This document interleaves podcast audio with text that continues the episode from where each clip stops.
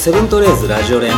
このポッドキャストは九州のランニングメディアセブントレーズのメンバーが日頃のランニングにまつわるローカルな話をお届けしています。こんばんは石川です。こんばんは、友野です。はい、えー、早速ですがトムさん。今日の、えーゲストです緊張してない？めちゃめちゃ緊張してます。ご紹介したいと思います、はい。えー皇帝という名を持つ、トップ、えーアスリートですスカイランナーの宮原徹さんです宮原さんにあのお電話でおつなぎ、えーしておりますので、えーご紹介したいと思います宮原さんこんばんはこんばんは。よろしくお願いします。よこんばんは、よろしくお願いします。ろしくお願いします。緊張してね緊張するね。いやもうめっちゃ手に汗かいてるんですけどいやいやもう本当あのね宮原さんって言ってばもうネットでしか、ね、いや本当ですよ。見たことないですし、うん。あうん。もうあのこうやってお話できるなんて全然思ってもなかったので、えーはい。まあ、ちょっと川崎さんにあのつないでいただいて、まあ、今回あの宮原さん、えーご出演いただけるようになったんですけど、えー宮原さん、えーこのスカイランニングのはい。第一人者というか、もうずっと優勝し続けて、えーついには皇帝という名前まで、えー冠までついた宮原さんなんですけど、えーまあ、月並みなんですけど宮原さんのランニングヒストリーっていうのをちょっとおわしていただいてもよろしいでしょうか？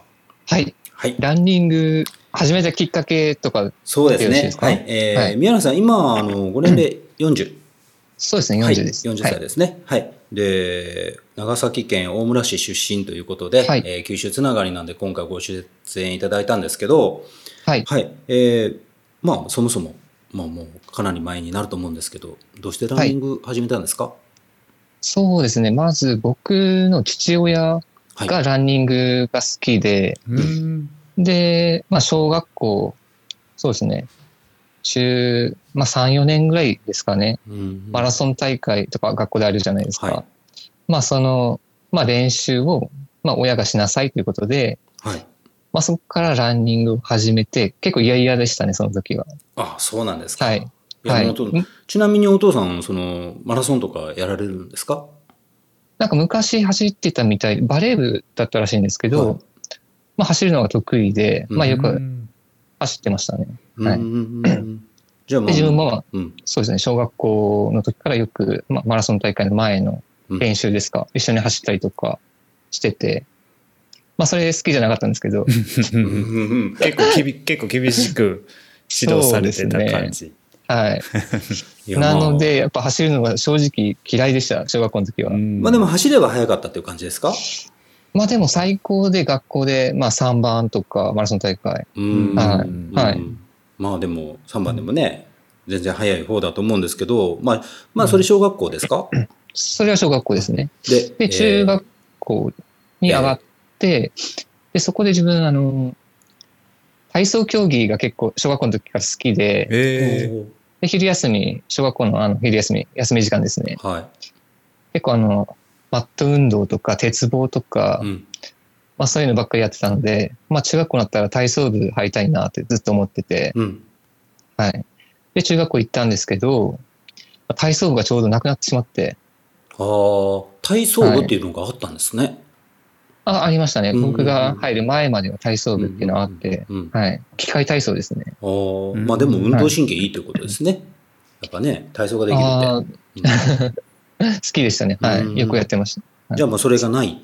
なくなったらた。な、何そうですね。なしようと。くて、何しようってなって、まあ球技も微妙だし、うん。うんじゃあ走るのはまあ少し得意だから、それしかないな、みたいな。はないる。ほど。陸上部に。そうですね。はい。まあね、えー小学校の時は3番ぐらいだった、えー足がじゃあ陸上部になったら、まあど、どのぐらい速くなっていくんでしょうか？そうですね。まあ中学1年の時はやっぱり、まあ入りたい部活じゃなかったので、うん。まあ当然やっぱりやる気も正直あんまり出なくて、うん。なので、まあ中学校1年生の時は、まあ記録とかも全然の伸びなくて、はい。はい。なんとなく、まあやってる感じだったんですけど、うんまあ中学校2年生になって、うん。まあちょっとそこで指導者が変わって、ああ、やっぱはい。教える先生がね、えーよかったら、速くなりますよね。そうですね。そこでなんか、ちょっとその陸上競技の楽しさっていうか、うん。まあ記録が出た時の嬉しさとか、うんはい。まあそういうのにも気づいたりして、まあ、その中学校は陸上競技自体はまあまあ早い方だったんですか、僕が中3に上がる頃には結構、はい、強いチームにはなってました。はい。でもやっぱりあの強いチームとかそういうあれって引き継ぎますね。そうね。なんか地域的なことはありますよね、うんなんかね、うん。でまあそこから、ちうん。えー陸上はい。がっつりやりだしたと。そうですね、中2ぐらいから真剣にやり始めて、で、中学校3年生になった時に、まあ、県でもうトップ10に入るぐらいの記録、それはもうね、うん。はい。全然才能もう開花してるじゃないですか。ね。そうです。徐々に、はい、開花して、で、まあ、高校の誘いが来たんですよね。うん。県内の、あの、まあ、強豪校から来まして、で、まあ、そこに、はい、進学することにしましたね。はい。まあ、前にあの長崎出身のあの小林聖さんをご紹介したときに聖さんもね、あなんかそうやって、はいはい。えーせいさんまはあれですよ。宮崎ですああ宮崎か。そうそうそう。かそうか。今の長崎県ね。うんうん、うん。まああの皆さんやっぱ足が速かったらそうやってねそれが来てやっぱ高校まあ聖さんの場合は行かなかったのか、そう。強豪校には。そう。まあでも宮原さん強豪校の方に進んだと、そうですね。強はい豪。校に進めば進んだで、はい。まあ求められますよね。求められますね。うん。なんで、あの、まあ、実家を離れて、うん。まあ、高校3年間はその、下宿して、うんはい、過ごしてたんですけど、まあ結構大変でしたね。勉強の方も大変だし、うんもう競技の方も大変だし、うんはい。あどんな感じだったんですか？高校の時は。そうですね。まあ高1から割と結果が出て、うんまあ高校1年生では、1年生の中ではランキング県内トップみたいなはあ感じでは、はい、いけたりもしてて、はい。いやもう本当なんか僕ら凡人 凡人がね、なかなかこう、ね、もう長崎は。トップ選手の話聞くことないんですけどやっぱすごいですね。長崎レベル高いですからね。長崎レベル高いですね。でで、あの、一個上の先輩にあの、藤原新さん、あの、あ藤原選手ですね、はい、はい。オリンピックランナー。うんいました、い、やまあもうそそういう方がまあいるわけですよねもう常に。そうですね、同じ空間で生活してましたのうんで、はい。まあ、いろいろ刺激を受けながら、うん。はい。すごい、ぱ強いですね、うん、すごい良くなりますよね、えもう具体的にその藤原新さんがまあそうやって先輩で一個上でいらっしゃったら、うん。まあ、どういうなんかこう日々の刺激がこうあるんでしょそうですね、その新田さんは本当なんか天才型っていうか、ううん。本当もう自分から見てもものすごい人で、うん。真似できないような練習のスタイルっていうか、うん。はい。これがやっぱ天才なのかなって、はい。僕もすごい好きでした。かあ本当？はい。っこいいですよ。まあ結構ね、独自の感じですよね。そうなんですよ。うはん。い。で、その実業団っていうのが普通だった時に、うんやっぱりフリーになって、うんうん。いち早くフリーになってやっぱ活動したりとか、うん。まあそういう面でもすごいなんかまあ先まあまあ道を開いた感見じですね。性があるっていう感じはしたし、うん。だからすごくうん。なんちゅうのかねなんかもう哲学者っていうか。哲学がありますよね。うん。すごい芯をもがある。のすごい研究してましたね。どうやったら速く走れるのかうそう常にやっぱ研究してましたし、だから言葉もすごはい。くうん良かったうんですよね、うん。すごく僕は好きな選手。見たことないこの人。かああるような気がします、えでも男前じゃないですか。っこいいっすよ、かっこいいですね、へうん、えまあじゃあもうかなり刺激を与えられたわけですねそうですね。はい。うんうん、で、えー高校の時はもう専門にはどういう、えー種目を走られてたんですか、そうですね。大体は5000メーターとかうん1万メーターのうんトラック種目ですね。うんうんはい。まあこれを中心にやってましたね。うん、まあそれで県内トップと、はい九州トップ？まあ1年の時はその1年生の中でうん、1年生のランキングの中でトップですね。で、2年生上がって、2年生の時はあんまりそんな成長がなくて、1年生の時から数秒しか変わらなかったんですけど、うんまあ、3年になって、まあ、県内の総合ランキングで、まあ、3番ぐらいにな入って、はい。いやもうそこぐらいのその練習をやってる時っていうのは 故障ってどうなんですか？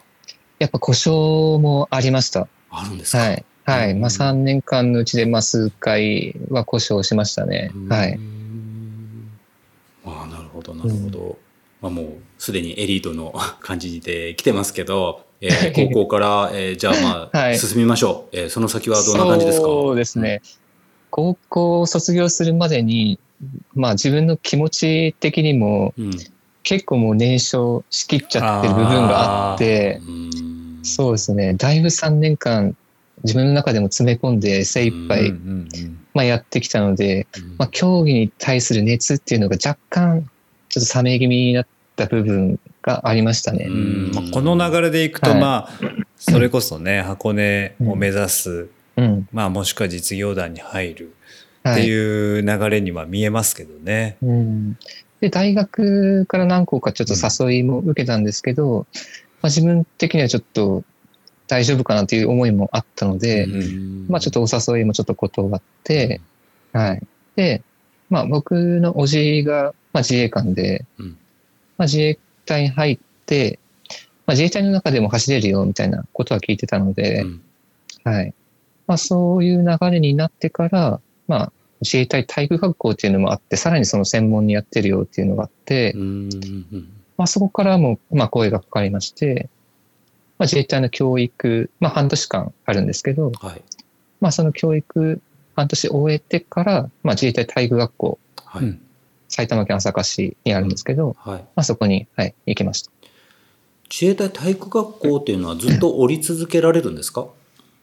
そうですね。基本、あの、競技成績を残し続ければうんうん、いることも可能ですし、うん。まあ、競技を終えても、まあ、監督とかコーチで残れなる場合もあります。うんはいまあ、学校ってそのね、3年でこう履修するとか、そういう学校ではないんですね。あ、そうですね。そういう感じではないです。はははい。ははもう就職な感じなんですね、体育学校自体が。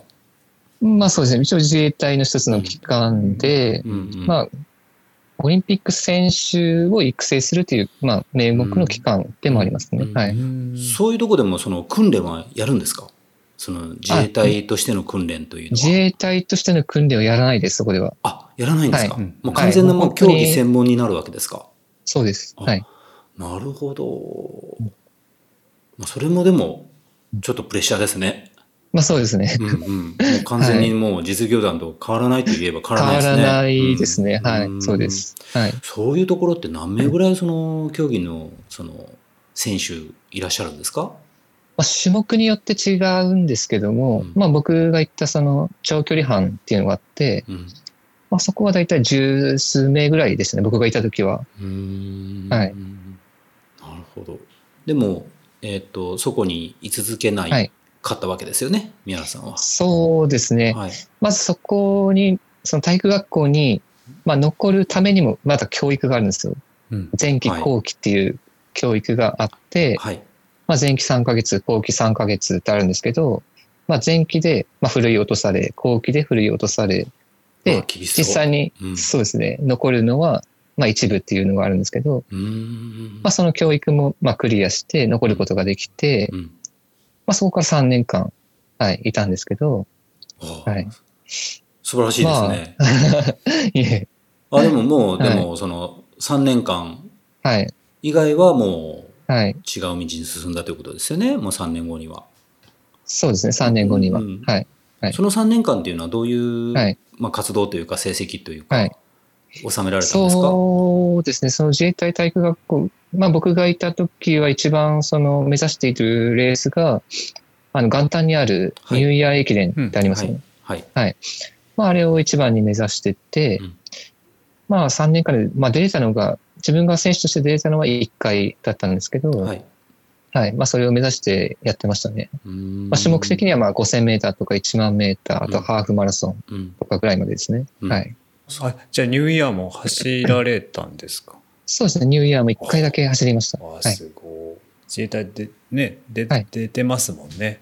最近はちょっと出てないんですけど、うんまあ僕が在籍してた時は、まあ結構常連出てた、うんですよ。ね。うんはいで、えーその3年からは、えーどうしてまた体育学校を、えー辞められたというか。そうですね、そのやっぱ体育学校の練習も相当やっぱ厳しくて、うんまあ僕が想像していた以上で、うんまあ走る時は1日、まあ60キロとか、まあ走る時 もうそのはい実業団でやっていけるんだろうかどうなんだろうかって思ってその自衛隊の方に進まれたっていうようなニュアンスもありましたけど、はい同じでしたね。同じです。本当に同じで。本当に、はい。ものすごい過酷で、ああ、それもうはい30キロ2本とか、そういうやつですか？30、まあ30キロ2本とかはないんですけど、うん朝、あ早朝、午前、午後っていう練習する時間があはいはいって、はい。まあどうしてもその3回を足してしまうと60キロ以60キロ上になるっていう。なっちゃうんですよね。うんはあそれ毎日ですか？ほぼほぼ。い。お多い時で60ぐらいで、まあ大体でも走行距離は毎月1000は超えてましたね、普通に。うわんまあ多い時で1200、300。おおはい。1200、300ですか？はい。僕ら2、300です。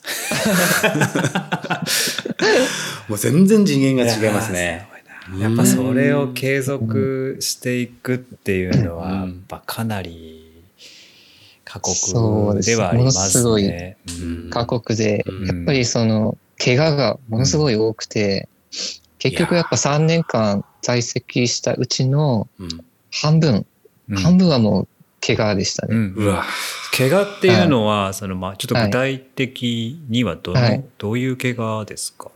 まあいろんなところ故障したんですけど、アキレス腱だったり、うん。まあ腸腸径靭帯だったり、まあ膝だったり、あと座骨神経とか、うん。もう本当いろんな箇所を怪我して、あまあだからその時の怪我で結構自分の体の知識が増えましたね。ーなるほど。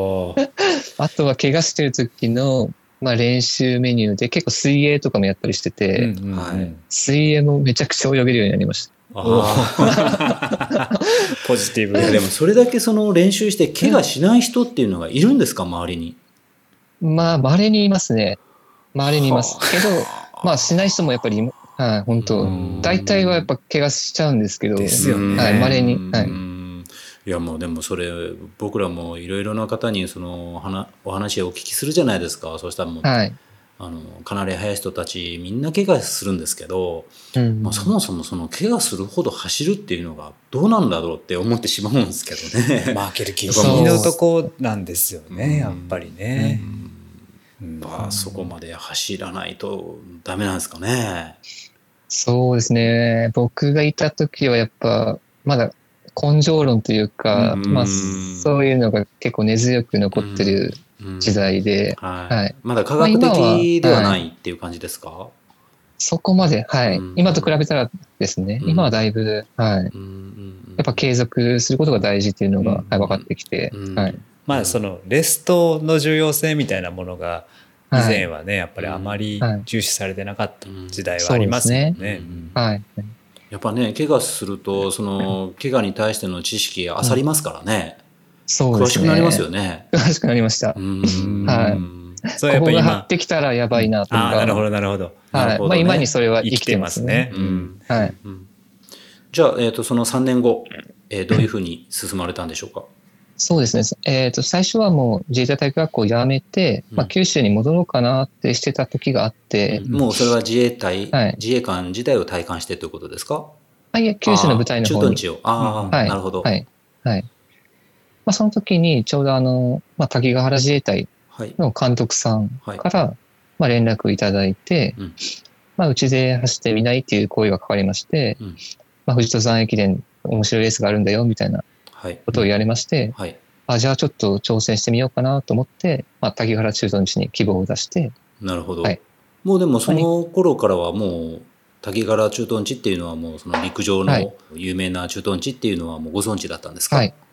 そうですね。あの、まあ、自衛隊体育学校を除くと、まあ、その他部隊でダントツに強かったんじゃないかと思います。うんうんうんはい、当時。はい。うんまたでもそういうところ行ったらまた、またきつい思いしないといけないかもしれないっていうのは、あの脳裏にははい。もう浮かばなかったですか？まあ、そうですね。最初はそう思って、はい、行ったんですけど、はい。はい。案外その、まあ、練習、まあ、仕事も当然向こうに行ったらやりますんで、はい。まあ、ちょうど調和も取れてあて、なるほど。はいもうその陸上だけじゃなくてですね、あのはい陸上、あ自衛隊としてのその業務もあるということですね。はい。うんうん。はい。まあ、自分的にはその体育学校で目いっぱいきついことをしてきたので、はい。まあ、滝ヶ原に行ったら、あ、これぐらいでいいのかみたいな感触はなるほど。ありました、練習量自体は減ったわけですね。はいその陸上としてのですね。はいうんあーでもあのー自衛隊の業務も重なってトントンなあのキスじゃないんですか？まあそうなんですけど、自分、まあ、気持ち的にはだいぶ楽になりましたね。うんはいうんうんうんけどまだやっぱその走ることに対するその意欲っていうのはやっぱ残ってたってことですよねま。あ、そうですね。うんはい。うんうんやっぱ完全にその走るのをやめるっていう考えにはならなかったですね、やっぱり。うんはいうんうんはい。まあそれまたいい出会いですよね。うんうんじゃあ、えーそこ滝川原駐屯地では、はいえーまあ、どういうような練習をやられたんですか、はいまあ、最初は、まあ、普通にトラックとか、ロードのトレーニングでしたね、最初は。うんはい。まあ、それから、まあ、大体、富士登山駅伝っていうのが、はいまあ、8月の第1日曜日に、まあ、毎年あるんですけど、まあ、そのトレーニングが、まあ、大体、6月ぐらいから、まあ、始まっていくんですけど、それはそれに特化したトレーニングが始まるということでしょうか？そうですね。その、まあ、富士登山駅伝って、ロード区間が3区間あって、まあ、山の区間が3区間あって、全部で6区間はい。あるんですけど、まあ、最初はその、どっちに向いてるかっていうのを、うん。まあ、練習で走ってみて、はい。はい。あ、この子はこっちだな、こっちだなっていうのを決められるんですけど、はい。うんまあ、自分はそれが分かんなかったので、まあ、最初どっちもやってみて、はい。はい。でどっちも走れちゃったんですよね、割あと。いきなり。はい、うんはい。まあまあな成績だったんですね。そうですね。はい。橋はどっちも使えるねってなって、うん、まあだから、あの、登山駅伝の本当直前までうん。どっちを走るかちょっとわからないような状態でしたね、最初の年は。なるほど。2005年ですね。は。はいい。まあでもね、今はもう皇帝という意味を取るほどもう山のスペシャリストになってますけど、はいまあそれを、そこがでもきっかけですよね。まあそうですね、山のレースに行ってたのは、まあそれが最初ですね。2005年のうん。富士登山駅伝うんが最初ですね、山のレースは。はい。やっぱりでもどちらでも走れるけど、やっぱ三原さんはこれは上りに使おうというふうに監督の采配があったわけでしょうか？そうですね、上りの、まあ4区、5区、6区ってあって、まあちょうど山の最初の区間ですね。はい。はい。まあ、そこを担当になって、まあ、練習の時点で、まあ、区間記録も狙えるよってなって、うんうんあ、じゃあそこ目指してやろうってなって、うんはい。で、本番では区間新記録をおお出すことができる。今までその、まあ、5000メートルとかあの、はいそういう競技をやってて 上りをそのやるっていうことは練習ではあるんでしょうけど、上りが自分が強いっていうふうに気づくことっていうのはなかったわけですよね？格好にはなかったです。うんはい。で体育学校いる時もわかんなくて。で、はいまあ、あのそうやって区間記録を出すとか、まあ、そういう、うん、山の特性があるっていうふうに分かった時っていうのはどんなその気持ちですか？そうですね。自分としても、なんで得意なのかっていうの全然わかんなかったですうんし、ただ自分が普通に走っているのに、まあ周りの選手は遅れていくみたいなことが結構あって、ああ、じゃあ、じゃあ向いてんのかな、みたいな。うん。いやいや、かっこいいっすよ。その上りやってね。それやっぱしかっこいいっす何なんでしょよ。うね。何なんでしょうね。体の使い方ですか？その、心肺機能ですか？なんか、ど何なんでしょう？その上りが。走ってみたら強かった。自分でもちょっと分析はできてないんですけうんど、ちょっと重力のかかり方が違うんですかね？でもただ、あの、やっぱり子供の時からう、ん、まあ、外で遊んだり、自然の中で遊ぶのがすごい好きだったので、はい。まあ、小学校の時とかも、まあ、夏休みは、まあ、一日中川で泳いだりとか、はまあ、山に虫取り行ったりとか、い。いや、まあもうそれ、あの、はいランナーあるあるなんですけど、うん。あの、自然豊かなところで育った人ははい。早いっていうのは、もうみんななんかその、いろいろこう聞くと、いや、子供の時は、あの、坂道をはい。行ってたんで、とかっていろいろ言いますうけど、長崎の方って、その、坂道慣れしてるんですかね？そう、まあ、長崎市の方は、まあ、坂ばっかりですけどね。ああ、でも、ああ、そうか、大村の方はそこで、はい。そこまでないですよね。そうですね。家の周りはまあうん平坦なところばっかりでしたね。はいいやでもそれだけ登りが強いって何かあるんでしょうね。うんそれはでも皆さんいまだにその分かんないわけですか？自分が登りが強いっていうことはどっから来てるんだろううって。そうですね。分かってないですね、正直。一番かっこいいやつ。かっこいいですね。かっこいい。いやいや、今日あのメインテーマはそれを僕ら平民ランナーに分かりやすく説明していただくっていうところがポイントなんですけど。そうそうそうそう。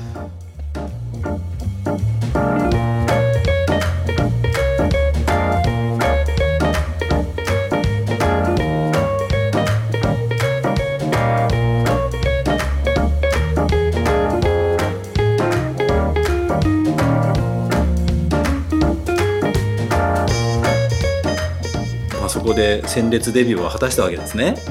そうです。はい。はあ。でももうこれそそこからはずっとじゃあ山担当ですか？そこからずっとですね、その最初担 4, 4区を3回やってう、ん。で、その後にもうずっと5区ですね。今5区やってる区間。うんはい。5区がやっぱり一番強烈なわけですか？このレースは。そうですね。5区があの一番高低差がある区間で、うん。で、足場もちょっと砂、砂地なんですけど、あーはいはい。ははい。は砂きつそうだ場みたいな感じですね。うわ。い。富士山行かれたことってないです富士山ないんですよ。あー。でも、あの、はい砂場って言ったら、あの、うんと、九州で言ったら、あの、高千穂の方のところとかだったら、結構砂なんですよね。うん上りのところがもうなんあか、ーずるんずるん滑るほどちょっと埋まるような砂場の山みたいな斜面があるんですけど、いや、はいもうきついの分かりますよ。当然僕は走れませんけど、そこ走るわけですか？そんな感じだと思いますね。それでもはいどんな靴履いてても滑りますよね？靴は滑ります。はい。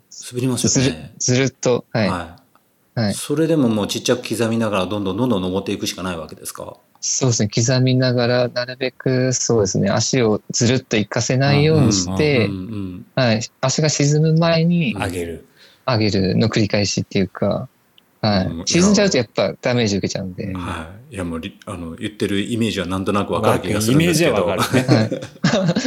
イメ股関ージはね。節を使ってみたいなね。あの、はいはい。登る時っていうのは、宮原さん、あの、目線っていうのはどこにあるべきだと思いますか、僕はついつい、その、うんもう地面見るんですけど、地面見るっていうことは自分はなんかこう、前にかがんでるのか、首がこう、下に向いてるのかなって思っちゃうんですけど、その、登る時の姿勢ってどうですか？もういきなりそういうとこ聞きますけど。まあその山によって違いますね。あ例えばそそうの、ですか富士山はどうしてもやっぱ目線下に向けて、うん人の足跡とか、まあついてるんですけど、うんはい。まあそこが一番崩れないポイントなんで。なるほど。あ一回踏んでるからですね。なるほど。はい。はいははいいはいはい。まあそれ以外のところに足ついちゃうと、まあ必ず沈んじゃうんですよね、うん足が。うんうんはい。なんで富士山の時はやっぱどうしても目線の下になりますね。なるほど。はい。まあ、そうやって踏み跡利用して少ない、はいちょっとでも少ないその労力で登ろうというわけはい、ですね。そうですね。うんうんうんはい、そうです。はい。まあ、もう単純な話聞くんですけど僕らもうはい絶対登りなんてパワーウォークって言って、えー手つくじゃないですか。ああいうことっていうのは,、はいはいはいはい皆さんでもああいう体勢で登ることあるんですか？あります。あ、うんあるんですか？はい。なんかああのももを押すとももの筋肉がそのはい疲労するじゃないかって言われたこと僕あるんですけどそんなことあります？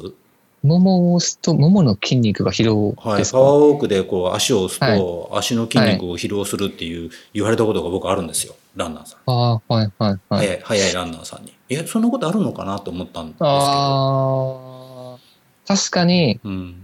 あのーまあ、走りから歩きに切り替えると、確かに疲労することはありますね。あります。うん。はいうんそれは、えっ、と、なんていうのかな。やっぱり走りだと、うん。案外、その歩幅、ガンガンいってないんですよね。細かいス。テップはで簡単に行くんで、はい。まあ、そこまで、その一歩に負荷がかからないんですけど、うんパワーウォークになってしまうと、うん結構歩幅取れちゃうんですうん。うよね。ん。その分やっぱグイっていく分、うん。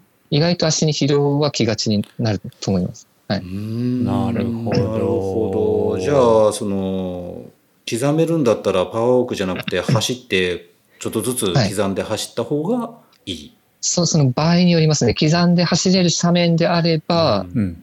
そうした方がいい場合もありますね。うんそのリズムで、まあ、疲労をためずに、うん同じリズムでずっといけるのであれば、うん自分はそっちの方がいいかなと思うんですけど、うんまあそうならない場合もやっぱあるので、はい。結構走れないぐらいの傾斜ってやっぱあるじゃないですか。うんはいはいもう僕らは全然走れないですよ。もう坂道の前から歩きますからね。いやいやもうはい宮野さんのあのビデオとかもあの YouTube で見ましたけど本当はい。どことくやっぱ走ってるんで、もうやっぱそれはすごいなと思います。ずっと刻んで走って 登っていくんで。やっぱその、はいまあふ富士山もそうでしょうけど 他のとこでもやっぱそのあんまりこう踏み込まないイメージなんですかね。そうですね。自分が前にやっぱり意識してたのはう、んもうできる限りその設置時間ですかう、んを、まあ、短くするようなイメージで、うんまあ、ポンポンポンって駆け上がるような、はい、イメージですね。やっぱ結局、一歩が、なんか設置時間長いと、うんかかっちゃいますよね。そうですね、足の負担というか、まあ、一回一回こう、大げさにちょっとスクワットしてるようななるほど。イメージに。はい。そう。なんかこの間なんか見てて上りこそ重力をうまく使えみたいな。うん。うん書いてあって、あなんか結構ピンときてあそうかもって思って、うんそれをちょっとあの宮原さんにいやまだやってあこの間ちょっと油山でちょっと意識してみたんですけど、うん。そういう意識がもしあるかなと思ってうん。宮原さんにお聞きしたいなと思ったんですけど、はい、はい、はい。どうなんかそそのう。重力を使うみたいな、はいそういうイメージってありますか、重力を使う、宮原さん重力かからないからね。まあ要するにこうトーントンなんかその、んそうですね。着いた時の、その、なんだろう、反発をもらってうん。上がっていくみたいな。うん。あとはそれと腕振りが連動してればうまく上がれるかな。はい。まあ。でも5000メートルを14分で走る方ですからね。そうね、うん。腕振りの連動っていうところでちょっともう一点質問したいんですけど、懸垂をよくされてるって。懸垂ですね。以前お伺いしよくやってたんですけど、うん。そうです。以前はやってました。それもやっぱそれは、すごいはい。効果的ですか、そうですね。懸垂というか、うん。懸垂して、まあ逆上がり、懸垂逆上がりですね。うん。はい。はよくやってましたね。それあの、はい川崎さんもすごいって言ってましたよ、宮原さん。懸垂坂あ本当ですか？はい、されるって。最近やってないんですよ。ああ、そうやっぱもともとね、体操部に入りたいぐらいのね、はい好きだったからだと思いますけど、それやっぱランニング、はい特に上りの局面はいでその効果はいがあると思います？まあそうですね。やっぱ、その状態って結構は使うと思うんですよ。トレイルランニング、はいスカイランニングって。うんまあそこを、まあ、鍛える意味では、うんうんやっぱブレがない走りになるのかなと、鍛えれば。うんうんはいやっぱもう体幹ですか？体感ですね。うんはい。あはい、だから以前は本当バランスボールとか乗ったりとか、いろいろ。ろ。懸垂ってどこの筋肉使うんでしょうか？この背中ですかね背中も使いますね。うん懸垂。まあもちろん腕でしょうまあ腕も使いますけど。うんはい。でそこから逆上がりに持っていくんで、うんやっぱ当然腹筋も使います。うんはい。すごいうんおすすめトレーニングですかね、やっぱね。そうですね。ちょっと今、妥妥協というか、ま、前までうん 近く、近くに鉄棒があって、うんはい。よくやってたんですけど、そのちょっと撤去されたもんで。ああ そうですか。うん、もう自衛隊の中はもういくらでも、はいあの、ね、器具がありそうですけど、何してる？もううちにもあの猫がいるんですよ。アメちゃんがね、あ。段ボールガリガリやってる。そううちにもですね。はい、ここの事務所にも2匹猫がいて、あの家にも 2, 2匹猫がいるんですよ。で、宮原さんもあの猫が好きっていうふうにお聞きしたんで、はい。はい。猫いらっしゃるんですか？います、います。あ、家家今どにですか？っかで、家に。あはい。そうなんですね。もう4匹いるんですよ、もううちも。いや結。局事務所に1匹、家に1匹、もうお金が結構かかりますけどね。あなのでこの収録の時もニャンニャンニャンニャン言うんですよ、もあ、う。はい。もう今日は割とねはい、お利口にしてる。そうですね。そのうち、あの、入ってくると思います。はい。あ、本当ですか。はい。ぜひ。じゃあ、まあ、富士登山駅伝、えー、4区、5区担当、5区が一番きついところを今もう担ってるっていう感じですね。そうですね。はい。うんうん。いや、でも、あの、何かのあの、映像を見たときに、皆さん、あの、下りも速いですね。そう下りもですかね。びっくりするようなスピードで下ってましたよ。あの映像、映像ありました。そう、すごい川崎さんも言ってましたね。下りもめちゃくちゃ速いですよはいね。ももう上りを僕は淡々淡々とこう行くスピードが速いんだろうなと思ったけど、バーチカルって結局、あの、登ってまた下ってくる時もありますよね。同じよう下っに。てくる、まあ、バーティカルはまあ上で終わるんですけど、うん。まあ、スカイレースになってくると、か。うん。はい、はい、下りますね。下りますよね。はい。すごい早かったですよ。本当ですか？下りもそのご自身の中では割とその自信がある方ですか？いえ、特にないですね、そこまでは。あそうですか、なんかでも、はい。下りも大事だみたいなこともなんかちらっと聞いて書いてるの、まあ、下り当然やっぱ大事なんですけど、その自分が得意っていう意識があんまりないですああなるね。ほど。でもやっぱ世界で戦おうと思ったら、スカイレースの方は下り大事ですか、下りはもう半端じゃなく大事です。うん。なんかキリアンの走り方見てなんか、はい。えーやっぱすごいみたいなことを書かれてた記事見ましたけどあ、やっぱキリアンは早いんですか？やっぱはい。下りも、もう、化け物みたいな下りですね。あはい。はあそう、もう、なんていうか、恐怖心が欠落しているというか、うんうーんあとてつもない下りですね。こけたらやばいっすよね。はい。やばいです。なんかね、泥の中に頭突っ込むんだったらいいけど、あの石ばっかりのところであんなスピードで、ちょっとなんうかもう、ん。メンメンタルっていうか、なんだろうね、恐怖心か。恐怖う心。ん。まあ、まあ、見てる方が怖いですね。怖いですよね。自分も怖いです。うん。はい なるほど。じゃあ、えースカイランニングとの出会い、まあ、トレイルランニングとの出会いっていうのは、えーはいどのあたりなんでしょうか？まだ富士登山駅伝はまだこれちょっとロはいードの、ロードっていうか、まあ、はい。うん、トレイルランニングと言っていいのか、どうなんでしょあうまあ、確かにそうですね。うんまあ、チーム戦ですし、うんまあ、個人で最初に出た大会は、あの、富士登山競争はい。ですね。はい。まあそれも有名ですね。えー2006年です。はい。秋葉原に来たのが2005年で、その次の年になりますね、うん出たのが。はい。初出場で大会新と。そうですね。うん。あ今はあの5合目に参加しないと、うんその山頂の出場権って得られないんですけど、はい。まあ昔はそんなことなくて、いきなり山頂コースとか行けたんですけど、はい。はい。まあそれで山頂コースにチャレンジして、まあ大会新で優勝っていう成績を、はい。ありうんすごいです。がとうございます。これもでもポッと出て大会 C で優勝あ俺これもちょっと適性あるかもってやっぱ思われました、はい。そうす、まあコーチが、まあ、適性を見出してくれて、うんまあな、それなんで、あの、まあ、富士登山競争っていう大会も知らなかったですし、うんまあ、コーチの勧めで、ちょっとこれ出てみたらどうだって言われて、うん。で、その、まあ、前年度、2005年ですかね、はい。に、まあ、多分、冠城さんが優勝してたと思うんですけど、はい。まあ、冠城さんの、まあ、ラップタイム、まあ、5合目までこれぐらい、そこから8合目までこれぐらいっていうのが全部、まあ、記録に残ってたので、はい。まあ、それを思想で、まあ、どれぐらいいけるか、まあ、やってみろよってコーチに言われて、うん。まず、まあ、スタートから5合目までやったら、結構なんかゆっくりなペースなのに、うん。まあ、その当時のまあ優勝ペースぐらいのペースで、うん。はい、軽く、すい。けてしまって。うん。これはって感じですよね。これはいけるんじゃないか？って、そうですね。で、うん。次に5合目から8合目までも走ったんですけど、まうん。あ、そのラップも、まあ、案外軽く走ったつもりなのに、その、冠城さんのラップを超えてて、あれ？と思って、軽く走ったつもりなのにってね、は俺も行ってみたいな。何なんですかね、その才能が。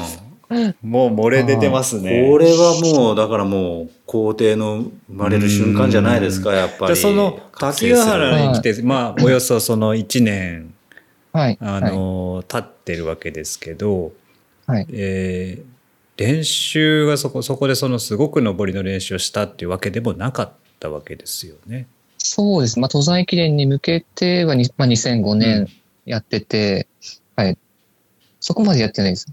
その登山駅伝2005年の時も、まあ、トラックレースにも結構出てたので、うんうんはい。そこまでやってないんですよね。上り中心の練習っていうのは。うん完全に才能ですねこれね。う うんぱり重力がないのかな。まあでも結果的には富士登山競争は3回優勝されてます。まあもう一つはあのコースレコードを持ってますよ。そうですね。はい、2時間27分41秒、コースレコードいです。まだに破られてない。はいはいこのコースレコードを出した時っていうのはどうですか、そう、んと、体調的にとか。はい、対照的にやっぱもうこれは今までで一番速いぞ、来たなっていうような感触はありました、いや、そういう感じじゃなかったんですよ、その時は。うん。はい。その一番狙えるなって思ってたのが、うん。実は、まあ2009年うんはい。大会。まあ、はい。2006年、2009年、はい2011年はい。と3回勝ってるんですけど、はい。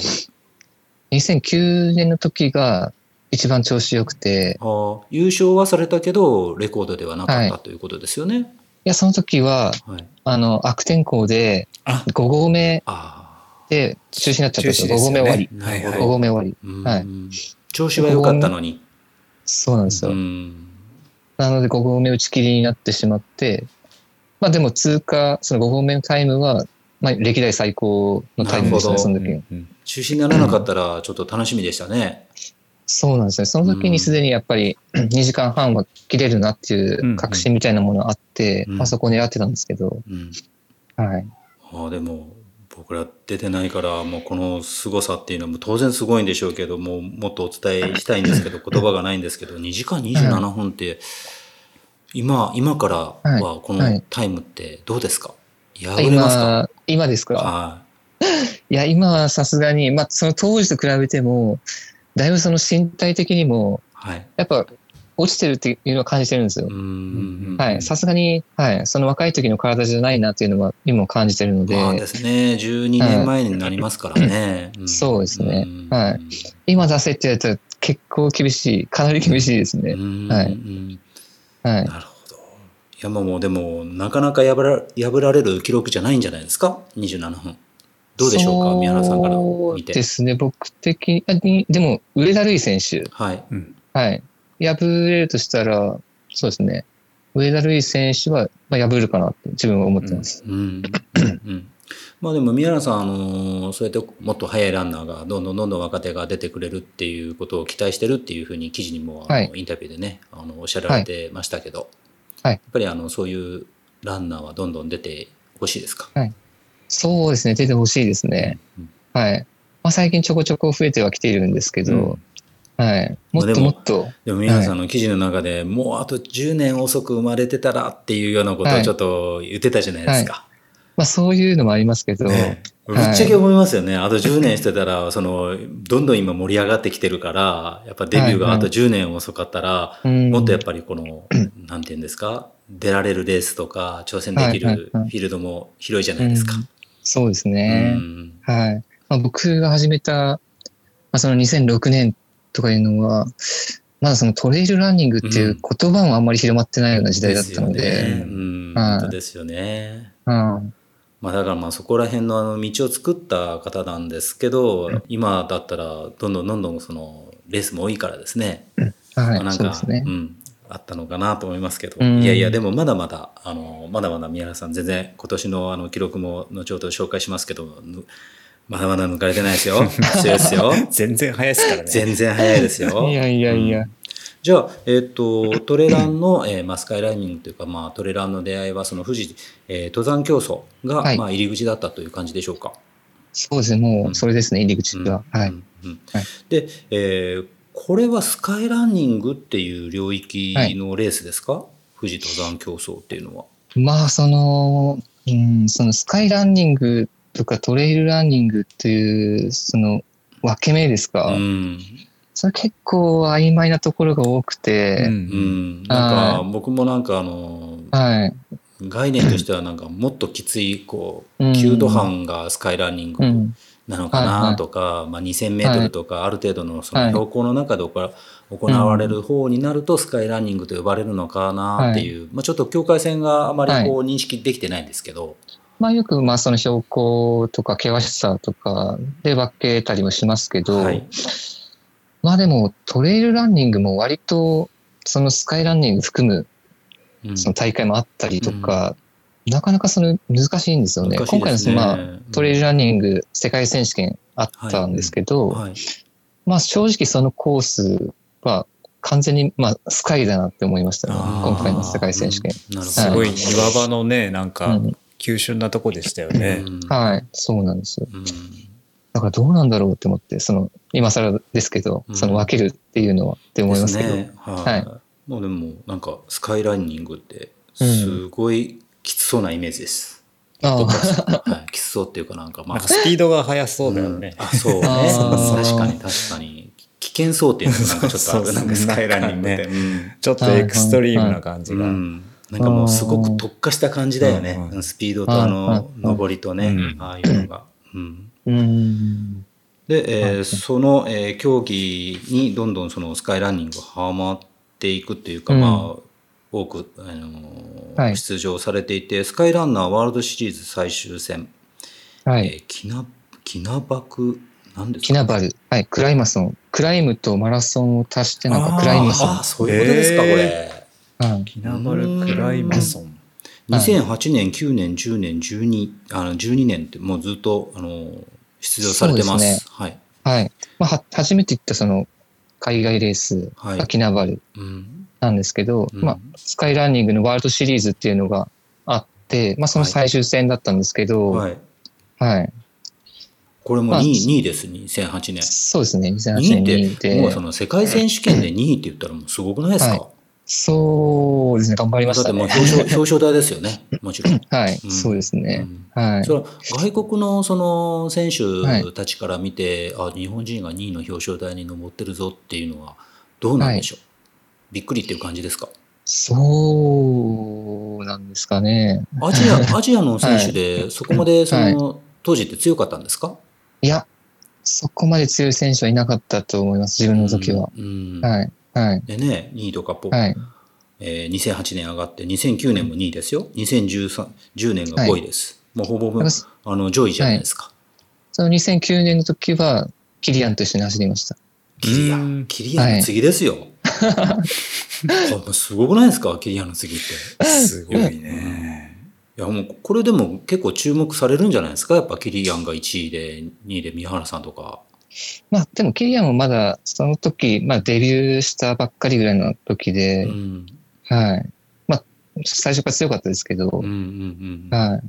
えっ、とどうでした？海外のレース、はい。あの、まず、キナバル山っていうのは、4000、4095メーターかな。まあ、4000は超えてるんですけど、4095メートルでって書いてますね。うんで、ふもとから走っていって、ふもとが2000ないぐらいのとこからはい、山頂を折り返して、うん、また戻ってくるようなレースなんですけど、これ何キロぐらいあるんですか、これは21キロでしたね、確か。はい。うわ21キロでじゃあ折り返してくるっていうことは、まあ、10キロぐらいではい。2000ぐらい上がるっていうことですか、2300ぐらい上がってたと思う。それそれ走れるんですか、走れるというかもうそれも刻めるんですか？そんな角度。めちゃくちゃ急ですね。めちゃくちゃ急です、ですよ本当に。ね10%ですからね。は10%以上。しかも最初、ま、まあ、マレーシアなんで、はい。まあ、スタートは、まあ、熱帯雨林みたいな感じなんですよ。ははい。で、熱帯雨林もどんどん上がっていってい、、うん。徐々にこう視界が開けていって、はい。で、森林限界まで行ったら、はい。バーンとこう山頂っていうか、岩岩なんですよ。うん。岩盤帯うん、一枚岩って言うんですけど、うん。バーって広がってて、はい。ものすごい光景で、はい。それでもまた尋常じゃないスピードで下ってくるわけでしょ？トップ選手は、自分はちょっと怖くて、いやでも2位に入ってるんだから結構それはやっぱりうん。なんですけど、まあ、その時2009年の時は、キリアンと50秒ないぐらいで山頂折り返したんですよ。はい。おー。はい。ねえ。もういけんじゃないかなって。そうですね。うん。あ、ちょっとだって思ったんですけど、うん。下りがもうあっという間に消えちゃいましたね。はあいやもうそれちょっとビビらせろうと思ってあのちょっとあの無理して行ったんですよ、キリアンも。はあまあでもすごいですよ。その、えー同じ年か2012年はあの UTMF の STY でも優勝されてます。あ、はい。STY。はい。はいはい。もうこれでも80ん？4, 4キロ？5キロぐらいですよね、STY ってぐらいありましたねうんうんはいこの距離も出るんですね宮原さその当時は、ん。うんちょうどその、まあ、ロングが流行り始めてたはい、時だったと思うんですけど、うんうんまあ自分もちょっと興味があったというか、ちょっとどんなもんかなっていうのはいをずっと思ってて、はいはい。まあそこでまあ STY っていうのもあって、まあチャレンジしてみようはいっていうことで、優勝ですよはい、チャレンジしました。優勝はしましたね。しましたけども、だいぶ苦しいレースで、ああ。はい。まあ当時そのロングに対するその補給とかも全然できてなくて、はい自分が。はい。はい。もうな、あの、普通にスポーツドリンクの粉、粉ありますよね。はい。はい。あえてやっぱ普通にその1リッター作るのに1リッターの水を入れたらやっぱ濃いじゃないですか。うんうん。若干やっぱ薄めた方がこう吸収率とか良かったりとかすると思うんですけい。ど、はい。まあ、自分的にはこうカロリー高い方がいいじゃないかみたいな思なるってて。あんまりそこら辺の、その、まあ、はい。えー勉強っていうか、あんまりそこら辺はしてなかったんですね。はい。もう全然。はああ、よかったい。です。カロリー、はい。セブンのクリームパン持っていかなくてよかったですね。ああ、そう。でも濃いの濃いのばっかり取ってたら、はいなるほど。50キロぐらいですかね。はい。もう、内臓が、はい。なんだろう、気持ち悪くなっちゃって、うんうんあとりあえずもう甘いものが全く受け付けなくなったんですよ。あ。うだん。からジェルとかももう無理だうし、んで、まあ、当然スポーツドリンクも飲めなくて、はい。で、まあ、水だけ飲んで走ってたら今度、もう全部入ってしまって、うわはご利用しで行きましたね、じゃあ。い。入ってもう気持ち悪くて、まうん頭もクラクラするうし、ん気持ち悪くて、で、最大で50キロ地点で2と35分とか空いてたんですけど、ははいい。もうそこでもう走れなくなっちゃって、後半の方ですね。はい。で、道路に、登山道脇に寝てたんですけど、うん。はい、もうダメだなと思って寝てて、はい。20分ぐらい休んだら、急になんか、その、楽になってきて、はい体が。はい。あまた走れるかなってなって。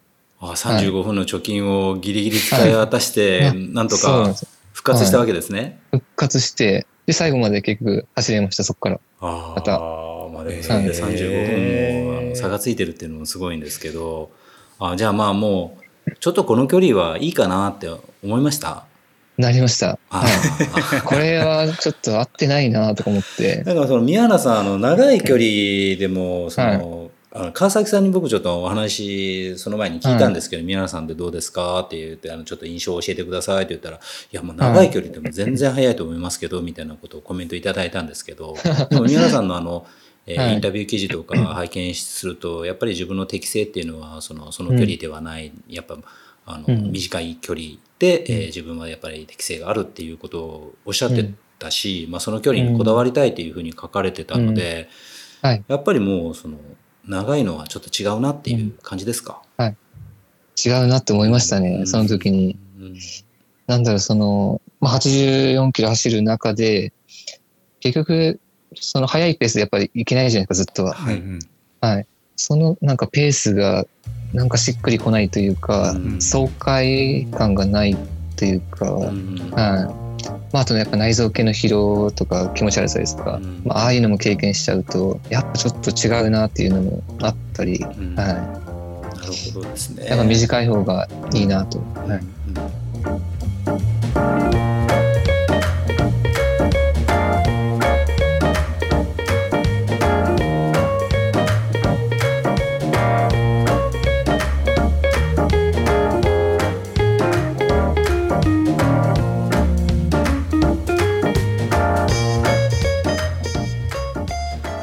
えーその、えー2013年次の年には、えースカイランナーワールドシリーズパイクスピークマラソンはい。優勝です、パイクスピーク、そうですね。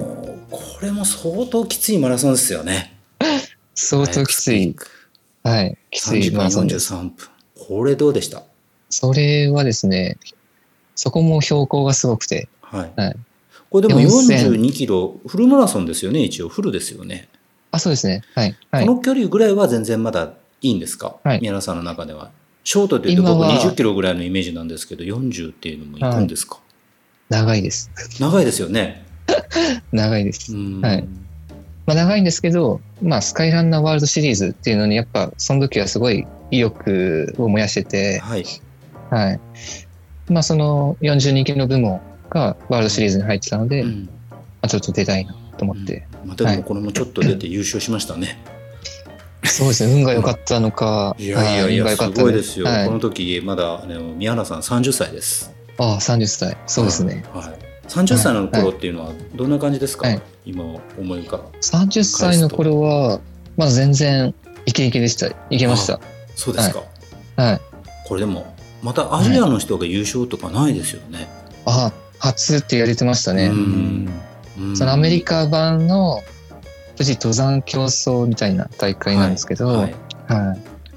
そうですね。アジア人として初めてだったと思います。はい、これでも注目されたんじゃないですか？そうですね。新聞にも結構でも大きくなって今いまだにでもアジア人優勝してないでしょ、はい。その後もああ、してないと思います。はい。はいしてないです。自分の後は。はい。いしてないですこれも偉業を一つ残してるじゃないですかまだまだ抜かれてませんよ。そう。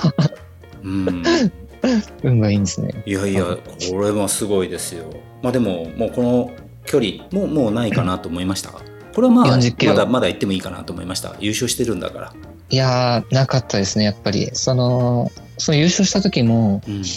あの、測定筋膜炎っはい。うんうん。ていうのがあって、はい。正直、すごい痛かったんですよ。うんはい。あそっか。書いてたのがありましたね。測定筋膜炎を痛めながらっていう。そうですね。はい。なんとかゴールした感じでしたね。まあ、走ってる時は、まあ、痛みは感じなかったですけど、うん。走り終わった後は歩けないぐらいやっぱ痛かったので、まあでもそこは結構なるんですか？測定筋膜炎っていうのは普段でも。いや、今はないんですけど、やっぱりその、長い距離、やっぱ40キロとか、うんそういう距離走ってると、やっぱ負担が来るんだろうなっていうのは、うん思います。まあ、でもそういうのが来ない距離で一気にガーっていくのがやっぱいいんですね、じゃやっぱそれが一番健康的なのかなと。あ いやもう僕もね最近思いましたあのマイルって体に悪いんじゃないかなって。いや、悪いですよ。ちょっと川崎さんに言ってやってあげた方がいいですよ。健康に悪いぞそのマイルばっかりやってるとって。あーあーいや、過酷ですよね、本当に、と思います、あれは。ああのーこれあの20キロじゃあ今のショートのあの視線上とされている今の距離で、はその疲れっていうのはそのレース終わった後の疲れってどんな感じですか、そうですね。かいん昔と比べての回復とかですか、うん、っていうかショートのレースで終わった後の、まあはい。普通の状態に戻るその回復時間っていうんですかね。はいはいはいそれっはいてどんな感じですか、今回結構今回詰め詰めでやってみたんですよ。割と、結構ずっと立て続けに出てますね。割と。そうなんですよ。は3月中旬からその、まあ、クロスカントリーから始めい、て、はいで次中1週間で、うん。まあ、3000m 出て、はい。でさらに1週間後に平尾富士トレイル、はい、もうずっと優勝ですよはいここら辺。うん。でも10 12キロですね、はい。でそこから多分2週間ぐらい空いてはい。次がまあ善光寺ダウントレイルのはい。8キロ、こちらも優勝です。で1週間後にハーフマラソンはい。出てこちらも優勝です。ちなみにこれハーフマラソンタイムどのどのぐらいだったんですか？あその時はまあ1時間8分でしたね、まあ、そんな記録は狙ってないんですねでも。でも10キロの記録ですね僕が。ああすごいですね。はい、優勝です。その次が、えーはい。イーズそのナトレイルロング、次がそうですねイーズナーですね。それが10日ぐらいはい、たのかな。これも優勝です、はい。あもうほぼほぼその連チャンの勢いですけどじゃあ疲れが来てないんですか、はい。ここは。いや割と疲れまあ疲れは多分あるとあると思います、はい。あります。はい。はい。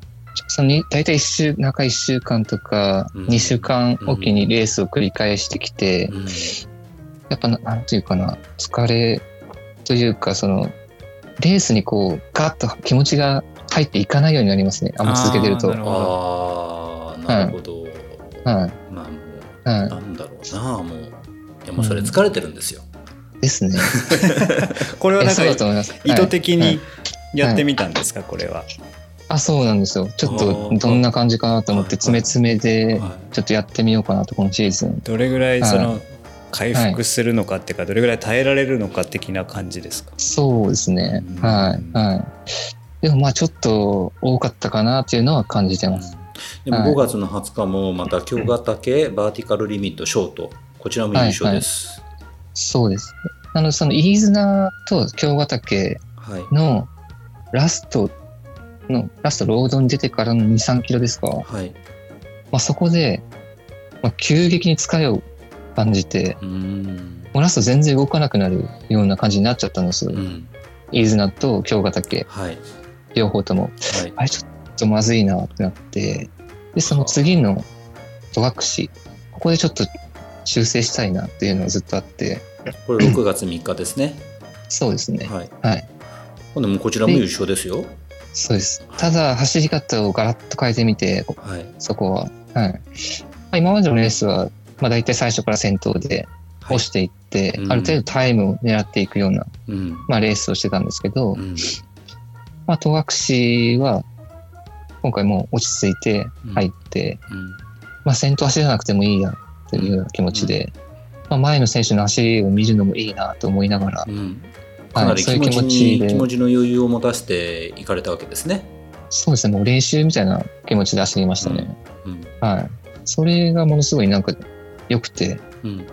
はい。まあ、最初のまあ3キロぐらいですね。まあ、後ろについて走ったのは。うんまあ、そこがちょっと、まあ、先頭のペースがちょっと緩いかなと思って、うん。まあ、3キロ以降は自分のペースで走ったんですけど、体は軽かったですか、は体はまあ軽いというか、そうですね、その、その自分をあまり追い込まずに、うんちょっと余力を残した状態でずっと行くみたいなイメージで、うん。だからぜいぜい追い込まないっていうふうにずっと思いながら、はい。だから余裕は常にありました。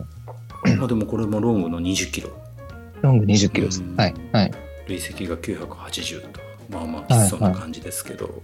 うんまあでも走れる感じですか？走れるトレイルですけど、結構前日雨がひどくて、うんコースはもう田んぼみたいな。あはいあでもこれでちょっと余力を感じながらも優勝するっていうかまあ、えー走れたっていうのはなんか収穫でした、そうですね。やっぱペース配分でここまで違うのかっていうのを思ったし、うん。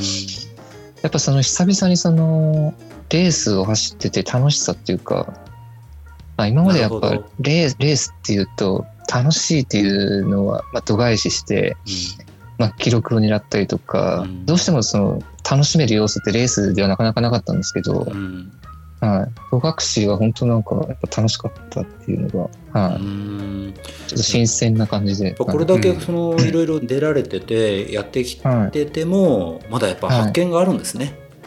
ありましたうね。んはい。はい。まあでも詰め詰めでずっと来られててまあ本当つい先週6月17日にあった、えーはい穂高スカイランバーティカル、はい。まあ、はいこちらもはいはい優勝されてますよね。そうですねこちらど。うでした？バーティカルはどうしても距離が短い分、はい、まあどうしてもやっぱ最初から追い込んでいかないといけない競技ですので、はい、これもう6.2キロで累積1000と。あそうですね今回はね本当は5.5キロぐらいだったんですけど、は今回みんななんかロストしちゃったんですよ。いああ、そうなんですか。ロスト、ロストするんですね。あのーまあ、バーティカルって後ろの選手ほど、まあ、一人一人スタートしていはいく競技が多いんですけど、はい、まあ、穂高も、まあ、そういうレースで、はい、まあ、速い人が一番後ろから行きます感じなんですけど、はい、まあ、割と最初にスタートしたランナーさんが間違えてうん、コースをうん、ですね。そしたらみんなやっぱついていきますよね。はい、後続の選手は。はい、はい。で結果的にみんな、ほとんどの人が間違うっていう。あ、そうなんですか。あ、それ、はいその、はい時、間差でスタートしててもそうなっちゃうんですか？そうです。時間差といっても、だいたい20秒おきとかなんで、一なるほど、人。なるほど。はい、うん前には見えてる状態ですはいね。、はい。じゃあもうそのロストしたままもう山頂まで行っちゃった感じなんですか、本当は直投しなきゃいけないところを、その、ワントラバース、はい余分にこううん行っちゃったんですよね。うんはい。うんなんでちょっと長くなっちゃったんですよ。はいはいはいはないるほど。はい。まあでもはい。これはどうでした、はい。なんかそのはい余力を持たせて走るとか、はい。特にそういうことはしなかったんですか、若干最初の1キロは、うん。まあ、抑えめに、若干ですね。うん。でもまあ、はい。バーチカルだから距離短いからそんなその、はい。はい。あの余裕かましてる時間もないですよね。なかなかないですね。うんうんで、暑さもあって、結構暑かったんですよ、その日が。うん。群馬の前橋とかで35度とかになる日で。う、ん。暑さって強いんですか、宮原さんちなみに。弱いです。あ弱いんですか？いや多分弱くないの、弱くはないと思いますよね。絶対。いやーこれだけやっぱり。好きではないですね、はい、嫌いですね。はい。うん。そういえば川崎さんにお聞きしました。なんかなんかそこに、そこで練習すると暑さにやっぱ強くなりますよね。みたいな話するといや案外ここ涼しいですとか言そうって、ね。いや言ってましたね。滝ヶ原言ってました。あきうんまあ、滝原そうですね。割と、まあ、標高高いところにあるんで、うんうんうんはい。なるほどまあ、東京とかと比べたら全然涼しいです。はいまあでも2023年は詰め詰めで来てるけどほぼほぼもう優勝ですからこれでももうはい衰えてないんじゃないですか？いやー、そんなことない。あのねえそれはやっぱ皇帝って呼ばれるぐらいですから今までそのダントツに早かったわけでしょうけどまだでもはい。三原さんの中ではそのちょっと衰えたなって体感するところあるんかもしれないですけど結果的にはまだ皇帝ですよこれ。まだ皇帝いですやよー。うん、どうなんでしょうね。いやいや早いっすね やっぱそのちなみにその今の滝ヶ原駐屯地でのその練習っていうのははいどんなメニューをこなしてるんでしょうか、メニューはですね、まあ、自分はほとんど一人でやります、練習は。あうんそうなんですね。だい大体は。はい。まとまってやるっていうのは珍しいです。僕がだからチームと一緒に練習してると、あ、珍しいなって思われるぐらい。じゃあ、はい。その三原さんのコソ練はどういう練習ですか？そうです。その時期によって全然異なってくるんですけど、まあ大体その山を走るシーズン、登山駅伝までは、そうですね、大体4月ぐらいからはい。9月ぐらいうんまでは、まあ山メインの練習、追い込むところは山、ですね。うんそれ以外はまあ普通にジョギングですね。うん。はいまあその年によっては、1キロのインターバルトレーニングをやったりとかもしますし、あやっぱそういうのもするんですね。そうですね。はい。うん特にあの、バーティカルばっかりやってた時は、よくそれもやってました。1キロのインターバル。やっぱこう心配を追い込むようなそうですねはいって。そうです、そうで。すすね。はい。3000メートルの記録会を今年やられてますけど、はいえ。ーはい。8分40です。すごいっすね。すごいですね。いやー、でもタイム的には、そうでもない、そうでもないというか、その、まあ狙って出したタイムではなかったですね。うん。まあ前半2戦までは全然遅くて、ラスト1000だけ上げた感じだったので、そうですね。もうちょっといけるかなっていうのはあります。今はもう故障とかないですか？今はないですね。う。ん。最近はないです。はい。うん。それはやっぱり練習量なんですか？なんかその自分のケアの仕方とかうん。が何かうまくいってるとかでしょうか、まあ一番はやっぱ、その、出るレースの変化というか、うん。まあ最初その、まあ40キロぐらいまではちょこちょこやってた時は、うん。やっぱ怪我ありましたね。足底筋膜炎だったり、うん。鎖骨神経痛だったり、はい、怪我あったんですけど、まあそこからその、バーティカルを週に切り替えてからは、うん一気に減りましたね、その故障するのは。はい。なんかバーチカルはバーチカルでその アキレス腱とかふくらはぎとかはいなんかいきそうな気がすイメージ的にはあるんですけど、そうでもないんですね？全然、はい、そんなことないです。うん多分、上りを走っていて故障することはおそらくないんじゃないかという、はい。あそうなんですか。けどそれはなんとなく僕もわかります。あー友野さんもなんか足痛い時は上りはいいよねって言ったね。登りは全然大丈夫ですうね。ん。結局やっぱ怪我するのって下りなのかなって思っちゃうんで、うんなるほどな。はい。練習の時の下りってどうですか？練習の時にわざわざ下り頑張らないですよね。あ、もう全然、ゆっくり走ります。うんでもまあ本番でははい。行かないといけないですね。本番ではそうですね。はい。うんはい練習しなくてもいけるんですねじゃあそういうのは。練習しなくても、割と、なんだろう、覚えちゃいますね、体が。うんやっぱそこはスイッチ入るんですね。入るんでしょうね。はいはい。工程の凄さ分かりましたか？そうですね。まあそのやっぱ上りの なんかあの書かれてたのがその上りその筋力はそんな必要ないんだっはい。てことを書かれてて、うんまあうんむしろ技術的なことが、えー大切だよって書かれてたんですけど、うんまあなんていうかそのまあちょっと言語化するの難しいと思うんですけど、うん。具体的にその技術的な部分っていうだどういうところを意識すべきなのか、そうですね。一番意識してるのは、やっぱり、その、お尻とか、うん。ハムストリングの筋肉を使って登れたら一番楽かなと思います。上半身とかはどんなはい。感じなんでまあまあぶれないようにするっていうそうですね。上半身はそうですね。割と腕振り。腕振り言いますねうん、そうですね。腕振りとやっぱ足上げのはいタイミングそうです。タイミング大事だと思います。うんはいはいはい。うんうん、腕をも前に持ってくるときにガッと足を上げるみたいな。あはいはいはいはいはいはい。これは皆さん役に立ちますようん とは言ってもうん難しいですけど、難しいですよね言葉にするのはですね難しいです感覚的な難しいですね。とこですよね、はい。なるほど。皆さん普段のその筋トレっていうのって何かやられてますか、筋トレは今やってないですね、ほぼ。やってない。もう走るだけですか、はい。はい、今は。腹筋もやらない、腹筋も今やってないです。はあ。じゃあもう走るだけでねえ。はい。うんまあもちろん今までねされてきたあれまあでも腹筋とかちょっとやってあなんか硬くなったなと思ってもちょっとサボるともうなくなっちゃいますよ溶けて。だから今までやってたって言っても多分もうやってないんだったら溶けてますよ宮原さん。はねえ。だからまあ走りだけでいけてるんですよきっと。うん。い。うん。うん。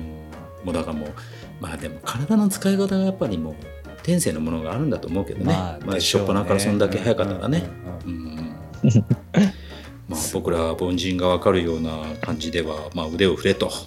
ケツを ケツを使えと。あとは何だろう、見極めですよね、やっぱ。見極めです、コースの。コースの。あコースの見はい。極め、だからここは、まあ、どういうふうに走るのか、歩くのかっていう見極めが大事ですね、やっぱり。それはやっぱりコースを知ってた方がいいですか、そのコース知ってるというか、まあ、下見当然できればいいんですけど、できなくても、うん。まあ、その場面に現れるコースを瞬時に、まあ、見て、うん。あ、ここ歩いた方がいいとか、走った方がいいとか、それパッと判断できたら、はい。うん。はいはいはい。僕らはパッと見てもうすぐ歩きますけどね、だいぶ多分判断誤ってると思う。っ ていうか判断効かないよね。もう自分の体がもう動かないもんね。もう歩く一択にしかならないよね。まあまあね。なるほどな。うん。なるほどなで宮原さん、えーはい。宮原さんといえばあのねあの川崎さんからも聞いたんですけどキノコ博士と、あ、そうなんですね。もうキノコがすごいっていうのは、もうあの、はい。記事にも書いてましたけどはキノコを取るの好きなんですか？い。めっちゃ好きです。なんでまだまだなんでキノコなんですか？いやー、キノコですね。あの、うん。まあ、滝原切ってから、はい。